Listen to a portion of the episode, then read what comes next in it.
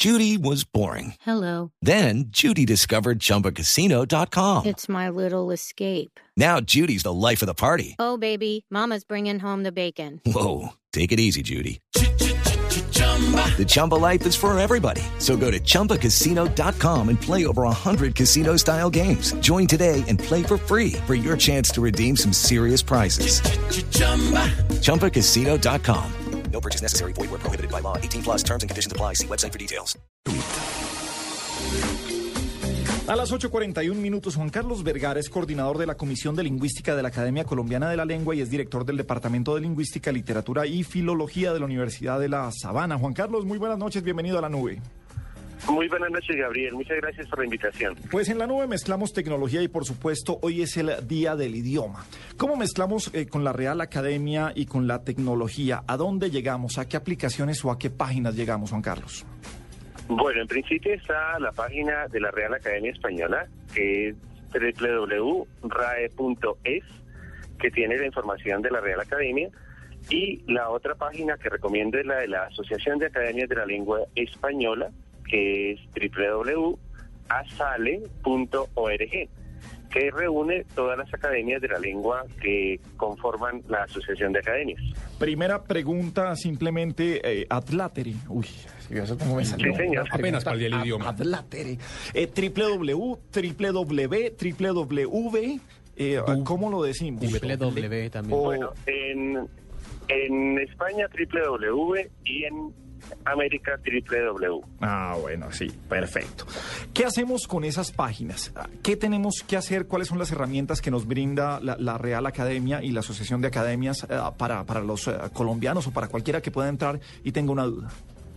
Bueno, en principio, en la página de la Real Academia está el Diccionario General de la Lengua Española, que reúne todas las palabras del idioma español que hoy están vigentes, y el Diccionario Panhispánico de Dudas, que reúne 7.000 preguntas de dudas del idioma que se han hecho en los últimos 10 años, resueltas por todas las academias de manera consensuada.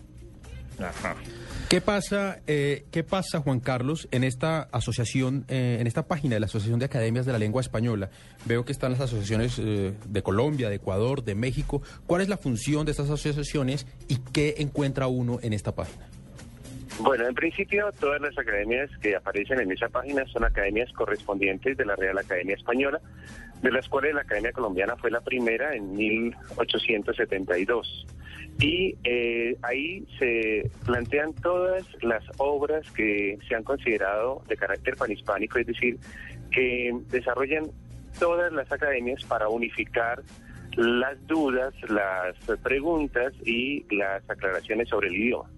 Eh, se me hace fantástico, he consultado la de la, la de la RAE y he hecho consultas, he elevado consultas y eh, a- en 24 horas, máximo en 48, le están respondiendo a uno, Juan Carlos. O sea, creo que el, el trabajo que vienen haciendo en, en las academias es muy bueno y, um, y, eh, de verdad le lo escuchan a uno. Uno cree, "Ah, voy a escribir allá quién sabe cuántas consultas. una. dan", Y está funcionando muy bien, creo que, que logran un muy buen trabajo. Claro, y además hay un tuit de la RAE que es arroba RAE Informa y un tuit de Asale que es arroba Asale Informa. Ahí también se puede hacer el seguimiento e inscribirse para hacer el seguimiento a estas dos instituciones. Espéreme un segundito. Arroba RAE Informa y arroba Asale Informa. Eh, ¿Qué opina usted? Porque, porque cuando uno busca incluso RAE en las aplicaciones, eh, ah, en el iTunes Store o en el, eh, ¿cómo se llama el de Android? El Play. Play Store. El Play Store. eh, uno encuentra muchísima gente que tiene aplicaciones y de verdad que no lo hacen mal, pero no son las oficiales. ¿Cuál es su, su opinión al respecto de, de estas otras aplicaciones? Bueno, son apoyos que, que tienen eh, en algunos casos universidades o instituciones que también colaboran con las academias en sus respectivos países y que pues contrastándolas con la información que tiene la Real Academia se puede verificar su calidad y su importancia. Sí, la, la mejor, pues, perdóneme, lo interrumpo, la Sí. mejor medida es entrar a las páginas oficiales y descargar desde ahí la aplicación oficial. La apli- exactamente y eso facilita el que sea la verídica. Sí, Exactamente. y por- por de eso- la RAE, por ejemplo, para iPhone es DRAE, de RAE, es la, la, aplicación oficial que tiene la Real Academia, porque hay muchas que también ponen RAE y tratan de, de jugar con esto, de, no de jugar porque también responden bien y quieren hacerlo de buena manera. Pero por supuesto queremos ir a la fuente oficial, Julián. Juan Carlos, eh, ¿qué podemos encontrar en esta aplicación? ¿Qué diferente tiene? ¿Cómo, cómo es la interfaz? ¿Cómo trabajan bueno, En la aplicación en la aplicación del diccionario, pues está eh, todo el diccionario, como le comentaba, todas las palabras del, español, pero además están las actualizaciones que mes a mes las academias envían a la Real Academia Española para actualizar sentidos, acepciones, modificaciones, nuevas palabras, eh, anglicismos que se van aceptando o algunas otras actividades que realizan las academias en relación con el vocabulario. Entonces, esta aplicación tiene la ventaja de que está siendo actualizada mes a mes antes de la presentación en el próximo año del Diccionario General en eh, la reunión que se hará de la Asociación de Academias. Déjeme hacerle una pregunta a Juan Carlos sobre la Asociación de Academias de la Lengua Española. Nosotros los colombianos siempre eh, nos eh, hemos preciado y nos han dicho que hablamos muy buen español y que somos muy este, eh, muy buenos en este tema. Nosotros también mandamos la parada en esa asociación, es decir, cuando hay reuniones, cuando hay cumbres, nosotros, ¿qué tan activos somos? Bueno, en principio la, la Academia Colombiana de la Lengua fue la primera academia correspondiente es decir, la primera que inició el proceso de ser Academia Correspondiente de España luego de la independencia. En segundo lugar, en el orden de jerarquía y de presidencia de la asociación está primero obviamente la Real Academia y en segundo lugar la Academia Colombiana. En tal sentido tiene una tradición, una historia y un reconocimiento que pues está en hombres tan importantes como Rufino José Cuervo, Miguel Antonio Caro o Marco Fidel Suárez como referencias obligadas para los trabajos que se hacen de lengua española. Entonces nos hemos ganado a pulso ese reconocimiento. Totalmente, totalmente. para que no haya dudas. Para que no haya dudas. Exactamente. sí, sí. Venga, ¿qué pasa con...? Eh, eh, es que esta mañana escuché unas licencias en Mañanas Blue, esta, esta mañana estaba escuchando a Felipe Zuleta que dijo la grande al aire y estaba diciendo, ah, es que esa está en el diccionario de la Real Academia. Ah, ¿Qué pasa con eso si yo uso la licencia y digo, es que eso está en el diccionario de la Real Academia? Bueno, hay que mirar las indicaciones que hay para cada una de las palabras. Hay palabras que son vulgarismos, que hacen parte del acervo lingüístico del español, pero que tienen que ser usadas en los entornos correspondientes. Eso no significa que puedan utilizarse en espacios formales o en espacios en donde se exige un tipo de vocabulario diferente, pero existen y no se puede negar su presencia en el vocabulario coloquial o vulgar en el cual se utiliza de manera muy informal una palabra, sobre todo expresiones de ese tipo. Claro, muchas veces en las definiciones en el, en el diccionario aparece en lenguaje, para irnos al otro lado, en el lenguaje culto, eh, o hace la acepción de que es en, lenguaje culto, se utiliza esta, esta palabra o expresión. Eh, contra los extranjerismos, ¿vamos ganando, perdiendo la pelea, los vamos apropiando? ¿Cuál es el, el sentido que hay que ir contra esto? Que a veces son, son luchas que, que hemos visto que la academia ha cambiado su forma de, de proceder y de mirarnos en los últimos años. Bueno, una lengua hay que entender que es una entidad viva que tiene, eh, ha tenido desde su inicio la presencia de otros idiomas. El español tiene el latín, el griego, el árabe, el francés, el alemán, desde sus orígenes como parte de su vocabulario. Lo importante es que esas palabras que van ingresando, sobre todo por la tecnología y la ciencia, sean incorporadas en formato de lengua española, sean aprobadas por todas las academias y finalmente sean incorporadas en el léxico natural si es necesario, es decir, si no están reemplazando una palabra que ya está en el vocabulario español y que por lo tanto no habría necesidad de tener un extranjerismo para referirse a esa situación.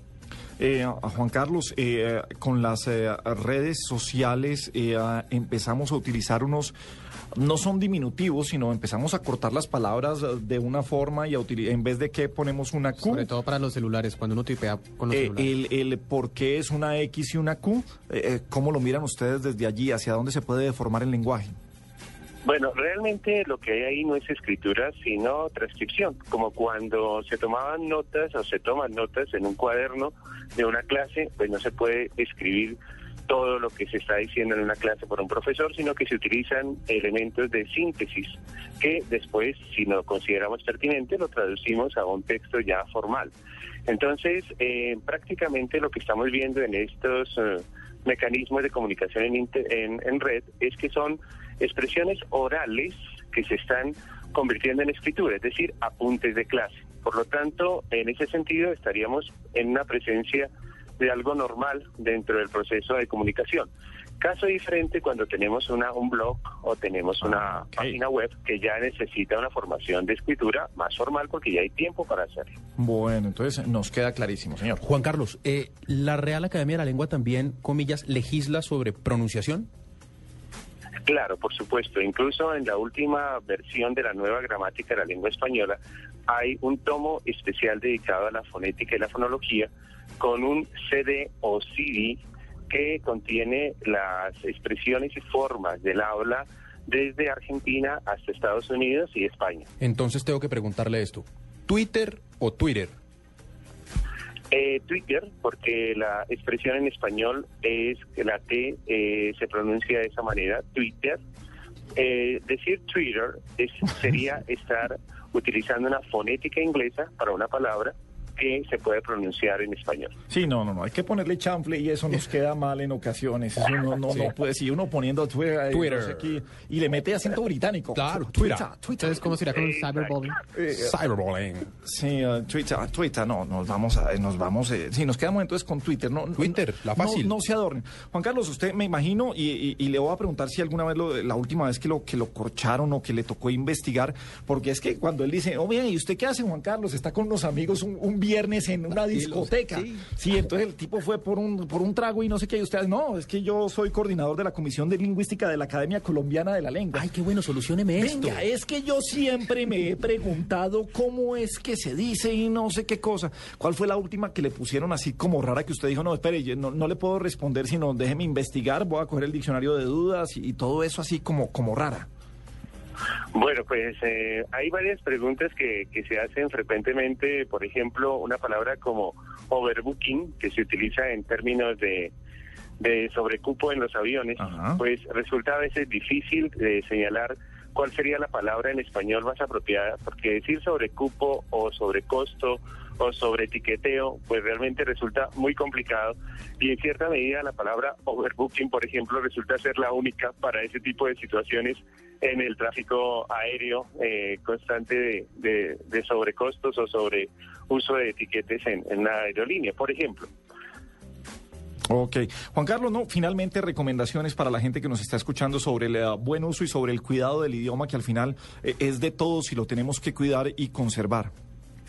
Bueno, yo ante todo pues eh, pediría que visiten las páginas, es un trabajo y un esfuerzo muy grande, tenemos eh, dos corpus muy importantes para ese trabajo que más o menos unen 20 millones de entradas que estamos trabajando en un software de que se llama el Búho y que eh, está unido a un corpus del español del siglo XXI con una serie de jóvenes y de investigadores que permanentemente están tratando de vigilar el que la lengua se use adecuadamente. Y recordar a los hablantes de español que es una de las lenguas más bellas del mundo y además que pues obviamente su buen uso permite el que podamos comprendernos mejor entre nosotros y eso facilita completamente las relaciones humanas. Y dos recomendaciones de esta noche. En Twitter tienen que seguir a arroba raeinforma y arroba asaleinforma. Es correcto, a, Exacto. Asale Informa. Juan Carlos Vergara, mil gracias por acompañarnos en la Nube Blue. Bienvenido siempre. A ustedes por esa cordial in- invitación y muy amables.